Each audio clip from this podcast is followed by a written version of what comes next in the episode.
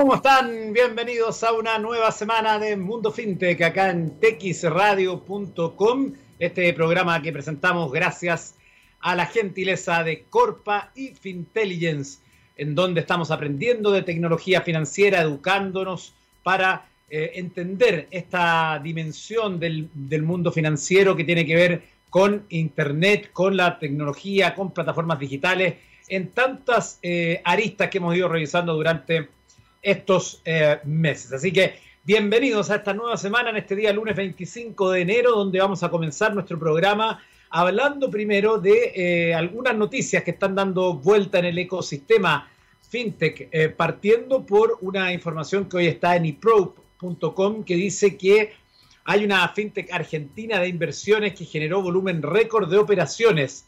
Esta noticia entonces señala que quien ha, quien ha así tal cual escucha, Quiena Inversiones, la plataforma online que automatiza el proceso de asesoramiento de inversión para pequeños y medianos ahorristas, que para, que para que pequeños y medianos ahorristas inviertan en los mercados internacionales. Cerró el 2020 del gran crecimiento de la mano de incorporaciones en su equipo, nuevos productos y la ampliación a nuevos países la fintech de origen argentino generó un volumen de operaciones de 167 millones de dólares durante el 2020 y registró un aumento del 118% en el número de transacciones entre marzo y junio, que coincidió con el comienzo de la crisis 19 y la necesidad de los pequeños y medianos ahorristas en encontrar opciones para ganarle a la inflación. El 78% de los usuarios que se inclinaron por Quiena, perdón, Quiena Automática, el sistema automatizado de la plataforma que calcula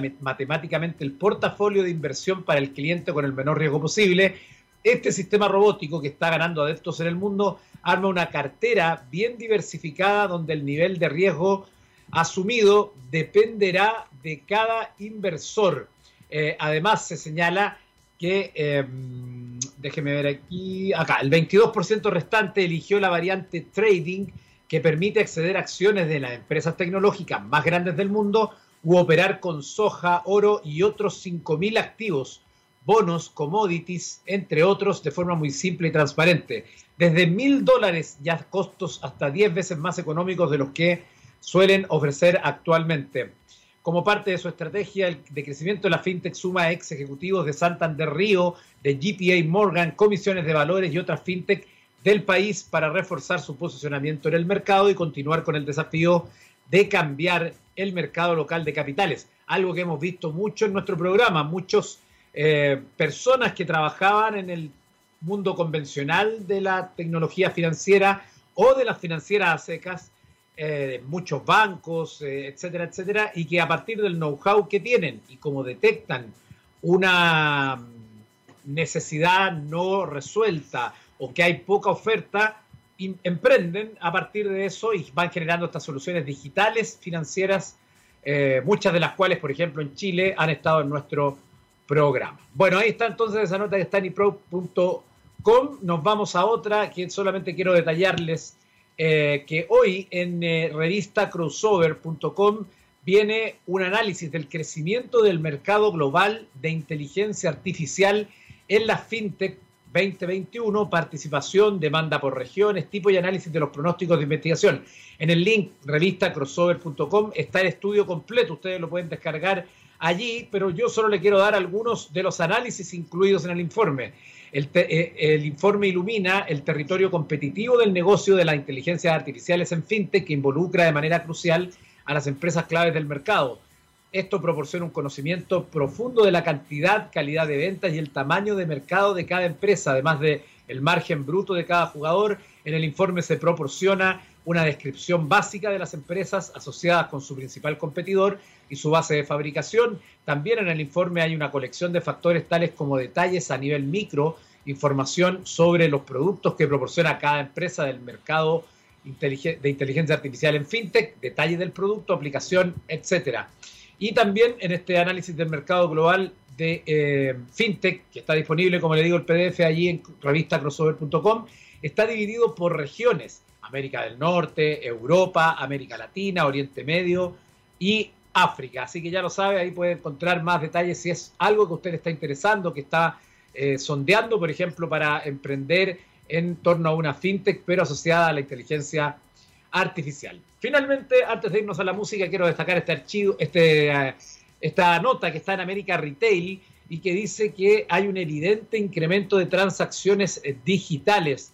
Esta nota señala que el año de la pandemia cambió la mayoría de las costumbres del día a día y entre las más transformadas destacan el manejo del dinero y las transacciones financieras habituales sus usuarios para conocer los nuevos hábitos dentro de la cuenta digital que permite realizar pagos de servicios, recargas telefónicas, envíos de dinero, pagos con código QR e incluso generar rendimientos sobre el dinero depositado. El dato más relevante fue que las operaciones dentro de la cuenta digital aumentaron un 448% en comparación al año anterior. Lo más importante, comillas, es que cada persona evitó salir de casa, usar dinero en efectivo y tener contacto físico en lugar cerrado Cuenta en un comunicado Sergio Dueñas, director de Mercado Pago México. Hacer pagos y transacciones digitales es una necesidad en la nueva normalidad, pero también es una gran comodidad que los mexicanos seguirán disfrutando de ahora en adelante en nuestra cuenta digital. Realizar las transacciones desde la app le ahorró a cada usuario alrededor de 300 minutos en fila durante el 2020. Repito, 300 minutos se ahorró cada usuario utilizando las transacciones a través de aplicaciones además de la evidente em, mejora, la evidente ventaja respecto a la crisis sanitaria que estamos viviendo. O sea, evidentemente, cada transacción que hacemos a través de una aplicación en nuestra casa, con nuestro teléfono, sin tener que interactuar con un con una dispositivo que están tocando cuántas personas por hora, por ejemplo, un dispositivo de, de pago en un mall, cuántas veces esa, esa maquinita es tocada, el ascensor que tomas para llegar, eh, donde pagan los estacionamientos. Todo eso es un punto de contacto masivo, ¿no? Un punto de contacto con una o dos personas. Por lo tanto, es muy relevante también ese lado en que está jugando eh, la tecnología a favor del mundo financiero. QR es el nuevo favorito, dice también en un subtítulo esta nota. Dice uno de los métodos de, de pago que despegó en el 2020 fue el código QR, que se puede realizar desde la app al escanear o exhibir un código en miles de establecimientos alrededor del país. Mercado Pago ofrece la tecnología a distancia y sin contacto a la vez en descuentos en grandes cadenas como McDonald's, Burger King, Dominó, Hidrocina, Farmacias Benavides. Recordemos que esto está eh, centrado en eh, México, pero esto también se está viendo cada vez más en Chile. Los pagos a través de la tecnología QR aumentaron un 534% y el monto promedio de cada transacción fue de 450 pesos mexicanos. ¿Cuántos serán 450 pesos mexicanos? Vamos a verlo aquí eh, rápidamente, aquí en Google. Son 16.400 pesos chilenos, 450 pesos eh, mexicanos en esta información que trae este estudio. Y también, finalmente, destacar eh, una de las características de las aplicaciones que más disfrutan los usuarios es poder revisar sus movimientos e interacciones de manera detallada. Las apps de streaming fueron las primeras en enviar resúmenes y ahora las fintech cómo Mercado Pago se sumó a la iniciativa de compartir una síntesis de los hábitos de cada cliente. Los usuarios de las fintech más grandes de América Latina, que en México supera el millón de usuarios activos, recibieron en la app un balance de sus actividades de 2020 que no solo tienen un fin lúdico, sino que ayudan a visualizar mejor los gastos y controlar las finanzas personales. ¿Ve? Ahí está una nueva arista, otra, otra tantas caras que nos va mostrando las eh, múltiples Em, beneficios que tiene el ecosistema fintech. Nos vamos a ir a la música y luego vamos a estar con un interesante invitado en nuestro programa. Nos vamos a ir a escuchar Runaway Train y estamos de vuelta en Mundo Fintech. Estamos de vuelta en Mundo Fintech y déjeme contarle algo muy importante. Tu empresa está tomando decisiones con información de calidad y análisis rigurosos? ¿Sabes qué opinan tus consumidores de tus productos y de la competencia? En Corpa llevamos más de 30 años inspirando conocimiento en Chile y Latinoamérica. Conoce nuestros servicios de estudio de mercado e intelligence en www.corpa.cl. Gracias a los muchachos de Corpa que siempre están ahí apoyándonos con nuestro espacio. Le voy a contar algunas noticias que marcan la jornada a nivel tecnológico también, partiendo por algo que se ha dado a conocer en, no solo en Chile y en varios lugares del mundo, de una nueva estafa por SMS que busca infectar al teléfono, teléfonos Android con un troyano bancario. DHL, su paquete está llegando. Ese es el mensaje que además a algunas personas le está llegando por correo electrónico. Esta información que está en Game Beta, escrita por Tony Castillo, dice una nueva campaña de malware está comenzando a hacerse notar en España en las últimas horas. Como le decía, ya vamos a leer lo que ocurre en Chile, que también se dio a conocer en los últimos días. Yo lo, publiqué en Twitter el día viernes, creo. Eh, a través de un mensaje de texto, los responsables se hacen pasar por la compañía logística DHL para avisar de la próxima recepción de un envío. Comillas, en el falso mensaje dice, DHL, su paquete está llegando, rastréelo aquí.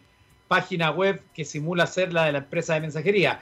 Como en la intensa campaña que suplanta a correos bajo el pretexto de poder rastrear la llegada del paquete, el SMS nos envía, nos invita, perdón, a acceder a una dirección a través de la cual descargar una aplicación para Android. Esta app no es ningún servicio de seguimiento de paquetes, sino un troyano bancario. Eh, la campaña sigue los mismos pasos que, como señalábamos, había ocurrido con correos en España. Días atrás, coincidiendo con la última suplantación, Malware Hunter Team tuiteó que los responsables de la campaña que suplanta a la empresa pública española ahora pretendían usar el nombre de DHL para actuar. Con ese objetivo tenían en su poder diferentes dominios con los que presumiblemente se iban a hacer pasar por la compañía logística. La advertencia lanzada el, pasado viernes no ha tardado en hacerse realidad. Como estaríamos pudiendo comprobar en redes sociales, están empezando a llegar los SMS que emplea una estrategia prácticamente calcada a la usada en la campaña que suplantaba a correos. Si los usuarios caen en la trampa de al no sospechar que puede tratarse de un mensaje de texto que no ha sido enviado realmente por la empresa en cuestión, accederán primeramente a una web con el logo de DHL que explica cómo descargarse la aplicación al margen de los procedimientos habituales y recomendados, que teóricamente nos permitirá rastrear el reenvío. La recomendación, como siempre, es desconfiar de este tipo de SMS, sobre todo si no esperamos ningún paquete. La segunda, tratar de confirmar la información por otros medios antes de hacer nada. Y la tercera, aplicable siempre, no instalar aplicaciones que estén fuera de Google Play Store. A esto a mí me gustaría incorporar, porque esto, como les digo, está ocurriendo en España, pero es eh, algo que se ha dado en nuestro país en las últimas horas también, eh, perdón, en los últimos días, y que también tenía que ver con esto, lo había dado a conocer el CECIRT acá en nuestro país, y que justamente tenía que ver con DHL. La diferencia era que lo que acá se daba a conocer en el caso del CECIRT era una em, suplantación de, la plataforma para eh, intentar de alguna manera que las personas em, pudieran acceder y descargar un archivo para ver dónde tenían que ir a retirarlo. O sea, en el fondo lo que quiero decir con esto es, los engaños de este tipo generalmente no son asociados al país donde se ejecutan. Es decir, un ataque de que está atrás del, del de DHL en España como el que está atrás del de DHL en Chile,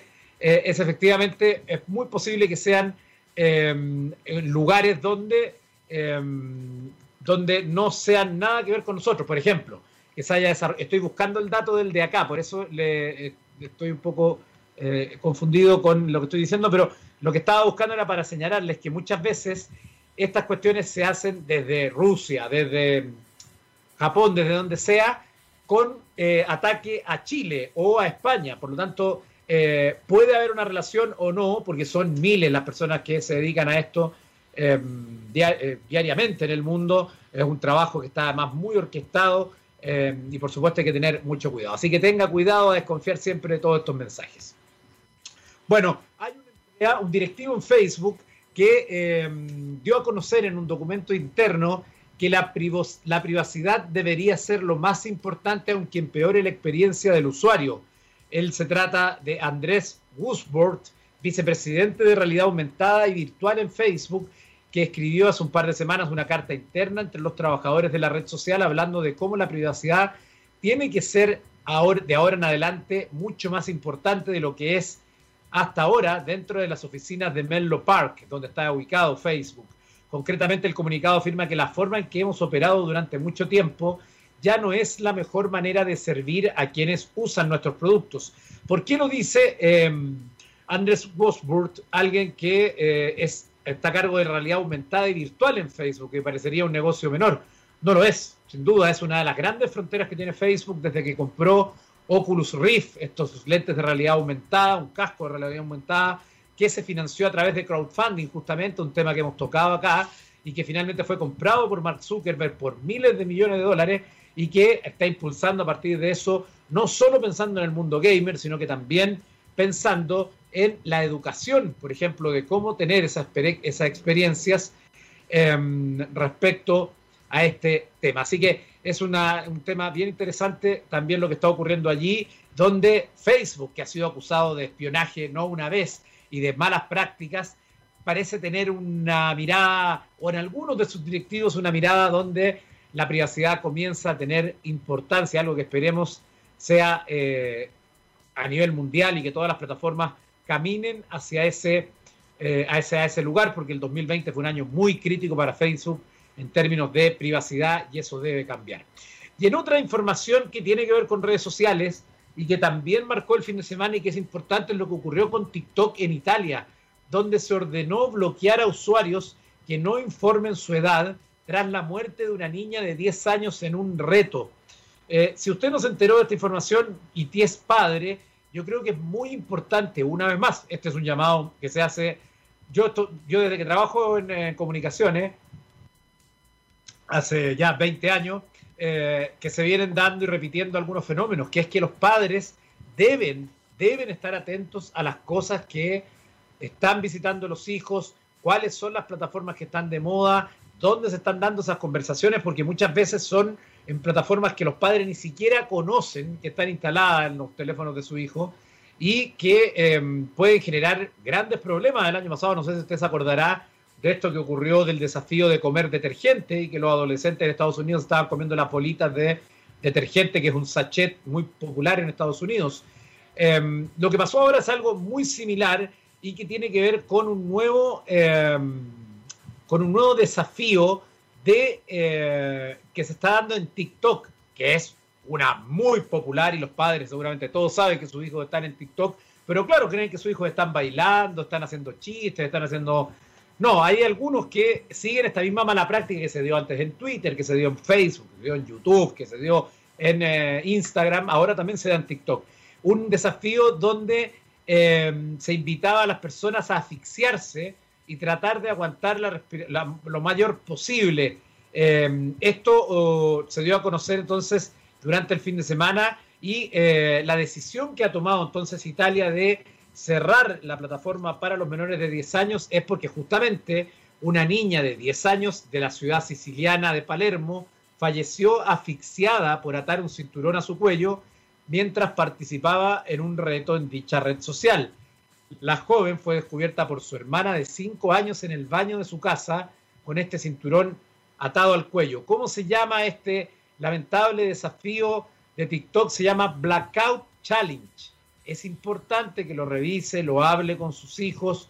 Son conversaciones que hay que tener antes de que puedan ser eh, demasiado tarde. Hay que estar, hay que ser esto es como lo del COVID, hay que tener una búsqueda activa. Uno no se puede quedar sentado en el sillón esperando que los hijos le cuenten dónde están qué están haciendo, sobre todo los niños que son más pequeños y que son más susceptibles, inocentes y pueden caer en este tipo de juegos. Hay que estar permanentemente preguntándole a los hijos qué estás haciendo en las redes sociales, cuáles son las cosas que están haciendo hoy, hay algo malo que hayas visto, hay Esa es, a eso se refiere este desafío. Em, por lo tanto, señalamos, evidentemente esta pequeña no se quería suicidar. Ella trató de aguantar lo mayor posible la eh, respiración, sufrió un desmayo y más tarde quedó en coma, lamentablemente, y fue trasladada al hospital donde los médicos comunicaron a la familia que era imposible despertarla y donde le ofrecieron la posibilidad de donar los órganos. Finalmente, el pasado jueves se declaró su muerte y las autoridades están investigando las causas del hecho según datos de la autopsia, la niña murió estrangulada. Mientras continúan las investigaciones y se designó un experto que estudiara la información contenida en el celular de la niña y los dispositivos electrónicos incautados en la casa. El llamado de atención entonces para los más adultos a estar muy atentos, a no, a no desatender ni un segundo porque se puede convertir en una terrible terrible tragedia. Bueno, nos vamos a ir a la música acá en txradio.com y al regreso recibimos a nuestro invitado de hoy. Nos vamos con The Cardigans y Burning Down the House junto a Tom Jones y estamos de regreso.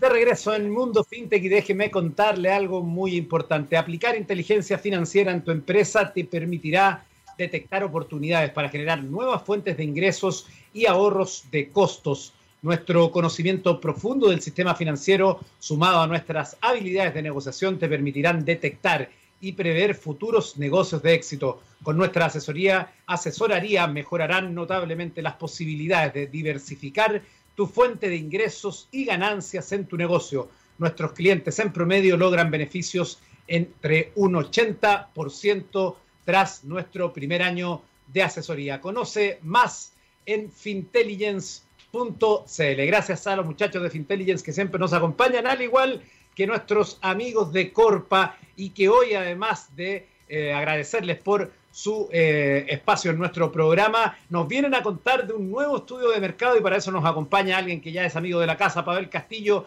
gerente, general, gerente comercial de Corpa Estudios de Mercados. Pavel, ¿cómo estás? Buenas tardes. Hola Eduardo, bien y tú.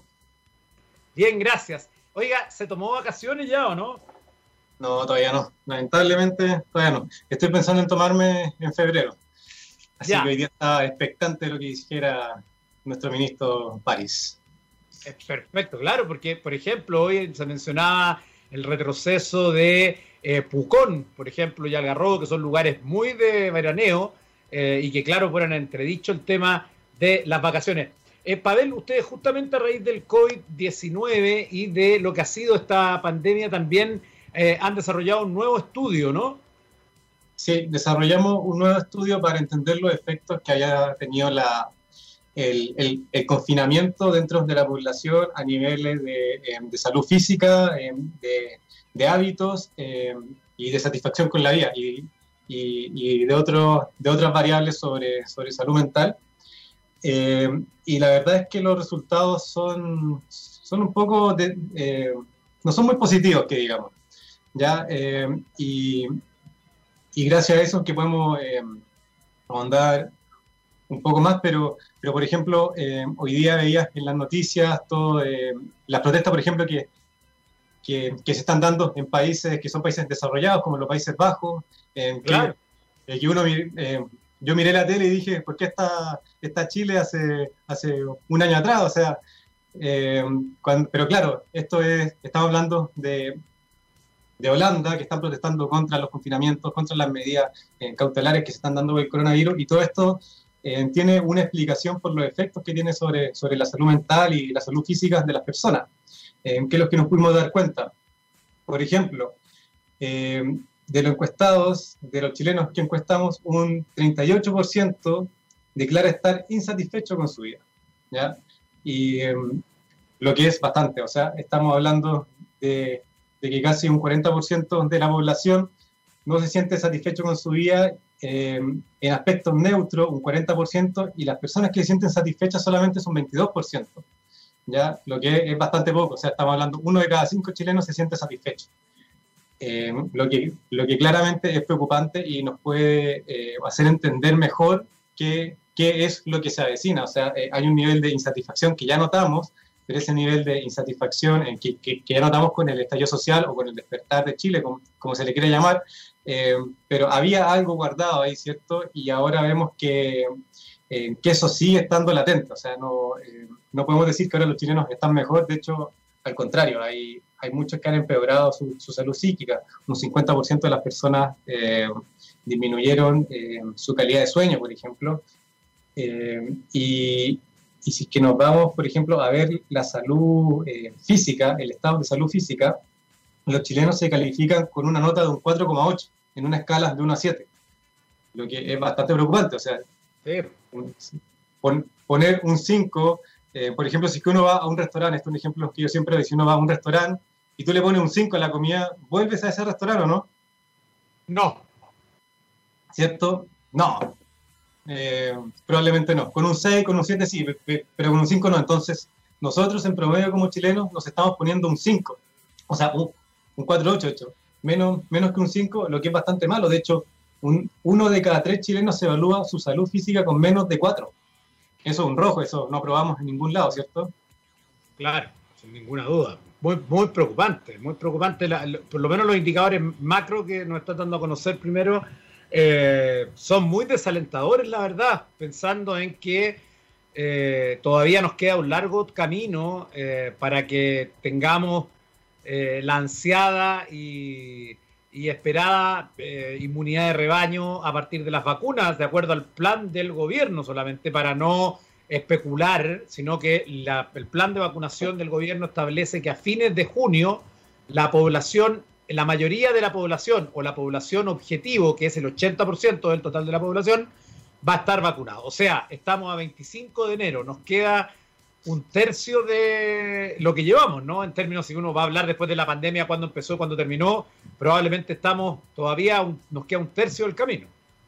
Sí, es una situación eh, que es bastante complicado, bastante complicado en términos de, de, salud mental, de la salud física y también de, de, la salud de la economía. O sea, eh, estamos viendo que, que, cada vez los grupos que son eh, anti, anti cuarentena, por llamarlo de, alguna forma, o anti confinamiento, están comenzando a obtener más fuerza y es esperable que, que así sea. Eh, hay, hay mucho descontento con eso.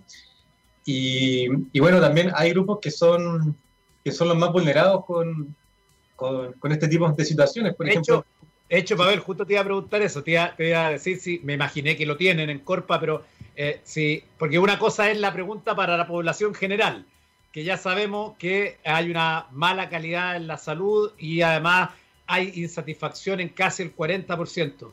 Pero ¿qué pasa, Pavel, si le hacemos doble clic a esos indicadores y los separamos por grupo etario o por eh, grupo socioeconómico?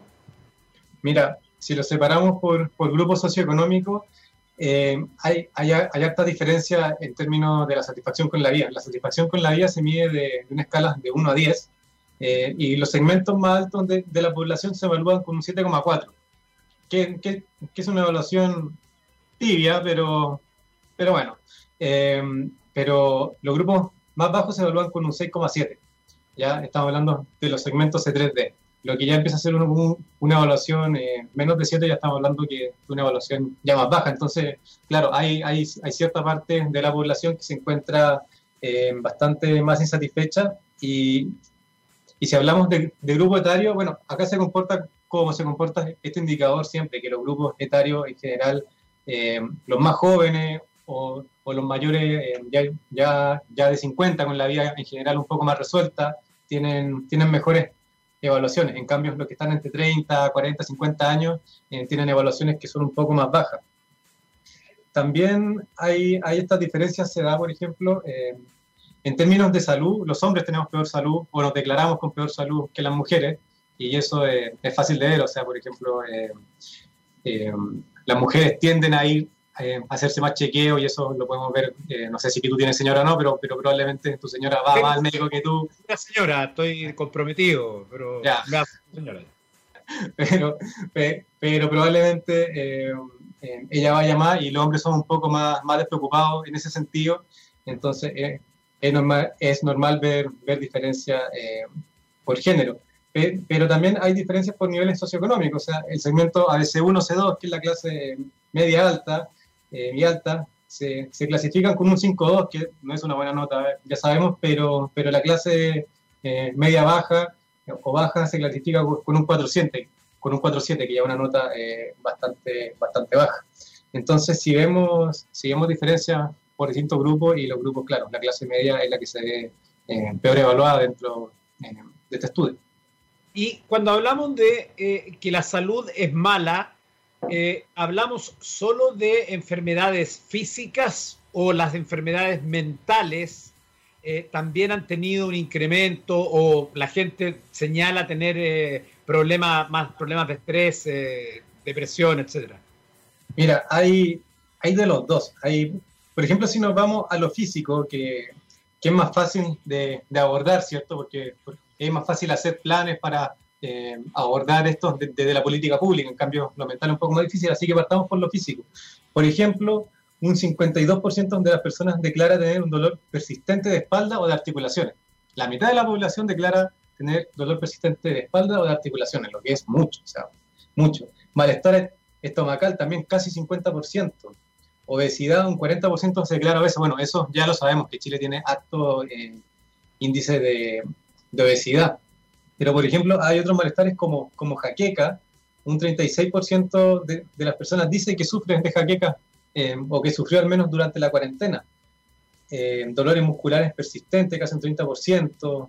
O sea, hay, hay hartos problemas que nos están afectando eh, a nivel de población que, que, hay que ver cómo abordar. Por ejemplo, todo lo que es el malestar estomacal, que casi uno de cada dos chilenos sienta que tiene malestar estomacal, eso es que quiere decir que hay un problema con la dieta probablemente. Ya no sería difícil decir que hay un problema genético de los chilenos. entonces, bueno, hay que hay que ir viendo qué significa eso y eh, dolor de espaldas o articulaciones. Por ejemplo, eh, yo tengo un estilo de vida bastante sano porque yo practico yoga hace muchos años eh, y yo de estos no pongo nada. Entonces yo digo, bueno, hay, hay algo de nuestros hábitos que, que hay que ir revisando y dentro de la cuarentena también hay ciertos hábitos que, que, hay que, que, hay que mejorar, que hay que aprender a hacer una rutina. Y muchas veces, claro, cuando hay muchas personas encerradas, aumentan las tensiones, es difícil encontrar espacio, hacer ejercicio, y, eso afecta. Entonces cuando, em, cuando el gobierno da, intenta dar soluciones eh, para el fin de semana, hacer ejercicio, que bueno, bueno, son, horas bastante complicadas que no todos se animan a hacer ejercicios ahora, ¿cierto? Claro, que además, eh, Pavel, perdón, es que la idea de la hora esta de hacer ejercicio, sobre todo para las comunas que están en cuarentena, ¿ah? porque para los que están en fase 2, el fin de semana, sí puede ser una solución por un día, pero eh, en rigor en la semana puede hacer ejercicio sin problema. Pero en, los lugares que hay cuarentena parece ser una, una cuestión necesaria, pero el horario de las 7 a las 8 y media es muy restrictivo. Entonces también eso tampoco te da una opción, así como en la mañana o en la tarde. Claro, eso probablemente a la gente que, que es muy deportista eh, logra el ánimo para, para, levantarse a esa hora y ir a hacer deporte, pero, pero la gente que es un poco más sedentaria eh, eh, es difícil hacerse el ánimo a esa hora muchas veces. Y, hay, un problema de hábitos que es fundamental.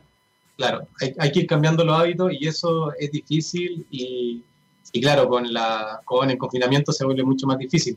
Pero también hay un problema que, que fue el que, el que más me llamó la atención a mí en realidad de este estudio, que fue eh, que un, un 63% de las personas, eso quiere decir que casi dos, que casi dos de cada tres chilenos se, se sintió estresado. ¿ya? Eh, sentirse estresado es, una situación complicada. Ya sabemos que el estrés afecta todo nuestro, sistema, el ánimo, la salud, eh, cómo nos sentimos, cómo interactuamos con otras personas, ¿cierto? Eh, el malestar social también se aumenta por el estrés, etc. Entonces, que dos de cada tres chilenos hayan sentido estresados, es, yo lo encuentro con un número súper alto. y, por ejemplo, si es que no, después de, de los malestares que evaluamos mentales, Después del estrés viene la depresión. La depresión alcanza un 35% de las personas dijo haberse sentido con depresión durante la cuarentena, lo que es muchísimo. Yo encuentro que es muchísimo para, para algo tan, tan fuerte y, preocupante como, como, viene siendo la depresión. Y ya sabemos que Chile tiene alto índice eh, de suicidio, por ejemplo, eh, pero también tenemos alto índice de, de, depresión. Y hay otros... Además, además en ese sentido, para solo complementar lo que tú dices, Pavel, eh, hay que decir que una pandemia es la primera que nos toca vivir y esperemos que sea la única en nuestra vida. Eh, genera además otras dimensiones. No está solo la infección, el miedo a infectarse, el miedo a estar intubado, el miedo a morirse, sino que también está la dimensión económica. Mucha gente ha perdido el trabajo y eso genera situaciones de estrés, de depresión, que son eh, respecto al trauma, ¿no? de haber perdido el trabajo, de saber si va a poder mantener tu casa o no. Eh, también están estas otras situaciones que tienen que ver con el encierro, con que ya uno está chato y ve que hay tanta gente que igual sigue carreteando, anda por ahí, por allá, y uno parece tonto, porque en el fondo, claro, son muchas, son muchas dimensiones que hacen que estos cuadros se vean agravados además en, eh, medio de la pandemia. Claro, y, bueno, eh, esos comportamientos que uno los ve eh, que son muy irresponsables, probablemente tienen, tienen un asidero en esto que estamos conversando. O sea, si es que, si que hay una sensación de, estrés por estar encerrado, hay, hay depresión, las personas quieren, quieren buscar qué es lo que lo hace feliz. Y para muchas personas, el, el, eh, la felicidad, muchas personas creen que la encuentran o la buscan al menos eh, en carrete, en fiesta, saliendo, viajando, ¿cierto? Que, que esta búsqueda de, de, la felicidad que tenemos como humanos la, la llevamos hacia muchos lados. Entonces, eh, se puede entender este comportamiento, claro, no se puede justificar porque estamos en una situación súper especial, pero, pero esto tiene, claro, un, un problema por, por, el largo confinamiento y por cómo, cómo eso nos ha estado afectando. Hay otros trastornos, por ejemplo, el trastorno alimenticio eh, o trastornos de, de, ansiedad. Un 25% de las personas dice que ha tenido trastorno alimenticio y un 25% dice que ha tenido trastorno de, de ansiedad, eh, lo que también es bastante. O sea, claro, en ese caso seguramente ansiedad y trastorno alimenticio tengan que ver con el aumento de la comida o de los snacks o de las cosas que va, o sea, salirse de, lo, de, las dietas, de la alimentación puntual. Comer a cualquier hora. Claro, comer a cualquier hora, comer en la noche, despertarse para comer. Eh, todo eso está dentro de eso. Y un 14% declara eh, haber sufrido de trastorno de pánico un trastorno de pánico, no sé si, si tú alguna vez has tenido o, has estado con alguna persona que haya tenido, pero es fuerte, o sea, es, es complicado, la sensación de, de vulnerabilidad es súper grande. Eh, claro, es como una sensación de temor, pero que viene acompañada de una cuestión física, ¿no? Y que eso lo hace eh, tan eh, aún vulnerable a una persona con una crisis de pánico. Claro, entonces todo eso es, es lo que estamos viviendo en el confinamiento y por eso es que es tan complicado volver a confinar a la, a la población, porque hay, hay muchos efectos secundarios que, que, no es solamente, claro, el virus tiene un efecto que, que ya lo conocemos, pero hay efectos físicos y mentales que es súper importante poder ponderarlos correctamente, aparte del impacto dentro de la economía que nos afecta todos los otros, eh, todas las otras variables de nuestra vida también. Claro, efectivamente. Eh, finalmente, ¿hay alguna dimensión o aspecto positivo en términos de los resultados que les arrojó esta, este estudio, que, que es muy preocupante en todas las dimensiones que lo hemos estado hablando, de la satisfacción de vida, de la salud, del estrés, de los trastornos alimenticios. Eh, ¿Hay algo que te dé alguna esperanza en medio de, de la pandemia desde el punto de vista estadístico o, o, de los datos que ustedes obtienen? Mira, dentro de este estudio hay una luz de esperanza, eh, que es que un 72% de, de quienes participaron en este estudio declaró que realizaba actividad física o deporte en promedio 3,4 días. ¿ya? Eso quiere decir, entre 3 y 4 días realizaban actividad física o deporte. ¿Qué tan, eh, qué tan profundo puede haber sido e-, esa actividad física? No, no lo preguntamos, pero al menos, bueno, un, un 70% de la población dice que estuvo haciendo actividad física de forma eh, recurrente. Eh, y eso dentro eso, de lo hábitos. bueno, ahí tenía un, ahí tenía un aspecto muy positivo porque además muchas personas, quizás no durante toda la pandemia, pero en la medida que se fueron acabando las cuarentenas generales, eh, la gente ha comenzado el desconfinamiento también retomando ejercicio, etcétera, etcétera. Eh, y, y ejemplos hay, hay harto, así que eh, eso es un muy buen aspecto porque además el deporte, digamos, no solo ayuda a bajar de peso, sino que tiene otras varias impactos positivos en el, en el ser humano. Sí, sin duda hacer ejercicio y hacer deporte, el mantenerse activo es súper importante. Eh, pero, pero también hay otros aspectos que, que, no son tan positivos. En realidad, eh, el, eh, lo positivo del confinamiento no viene siendo tanto. Por ejemplo, el consumo de alcohol, un 60% decían que consumía alcohol más de dos días a la semana. ¿ya? En general, uno, eh, los que consumen alcohol lo hacen alrededor de dos días o menos de dos días. Bueno, aquí eh, vimos un pequeño aumento. Eh, y fumar tabaco, bueno, eh, los fumadores de tabaco siguieron fumando, que son alrededor del, del 40% de la población. Dentro de otro estudio que nosotros hicimos antes, fue, fue, fue para medir cómo estaba la relación con la pareja, que en un momento se, se habló mucho, en un inicio de la cuarentena, que, que había muchos problemas de violencia intrafamiliar o violencia con la pareja y nosotros quisimos ahondar eh, cuánto era eso realmente, porque ¿qué es lo que pasa? Eh, con los medios se, se amplifican ciertos temas eh, que es difícil de ponderar correctamente si es que uno no hace un estudio serio al respecto. Y en ese estudio recuerdo que, que un 80% de las personas se sentía satisfecho con, con, su relación de la pareja y, y, un buen porcentaje también había mejorado la relación. Y eso tiene un sentido en que, en que nuestro núcleo, cuando, cuando, nos, cuando nos vemos amenazados externamente, eh, eh, nos encerramos o nos protegemos en nuestro núcleo más cercano, que son nuestras relaciones de pareja, de hijos, de padres, qué sé yo. Entonces, eh, la cuarentena, uno de los aspectos positivos que también ha tenido es es poder afianzar mejor esos lazos, valorarlos más. Ya eh, vimos, vimos que varios hijos volvieron a vivir con sus padres para ahorrar dinero por, por temas particulares, ¿cierto? Entonces, eh, hay, hay un aspecto positivo dentro, dentro de las familias de cómo se, eh, se han conversado distintos temas. El hacernos enfrentar a la muerte, a posibles problemas, a qué pasaría en estos casos, ayuda a la conversación dentro de la familia con temas que muchas veces uno quiere pasar por alto, ¿cierto? Que son temas que pueden ser más difíciles, pero eso ayuda a mejorar los, eh, los lazos. Así que sí que eso también ha sido un aspecto que nosotros hemos estudiado que ha sido positivo.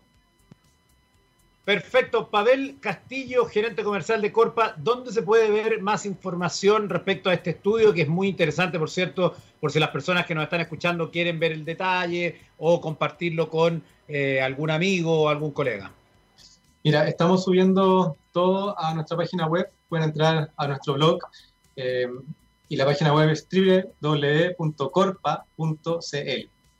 Entonces ahí ahí pueden ver y pueden ver los estudios pasados que hemos estado realizando y, bueno, también hacer comentarios y seguir participando. Quizá hay, hay aspectos que no hemos podido estudiar que, que se podrían llegar a estudiar y todas ideas son, son bienvenidas. Perfecto, Pavel, gracias por el contacto. Ya lo saben, ahí están invitados a visitar www.corpa.cl para ver este estudio y otros muchos que son muy interesantes, como por ejemplo el relacionado con el sueño que vimos hace algunos meses. Gracias, Pavel. Te mando un abrazo a ti y a toda la gente allá en Corpa. Gracias, que estén muy bien. Chao. Chao. Bueno, llegamos al final de nuestro capítulo de hoy de Mundo FinTech y nos vamos a despedir en la música con Long Cool Woman in a Black Dress, canción de The Hollies del año 1972. Cuídense, que estén muy bien, a seguir cuidándose y nos volvemos a conectar para seguir hablando de, de mm, perdón, de tecnología financiera en Mundo FinTech acá en texradio.com el miércoles a las 15 y el viernes a las 15. Que estén muy bien. Un abrazo.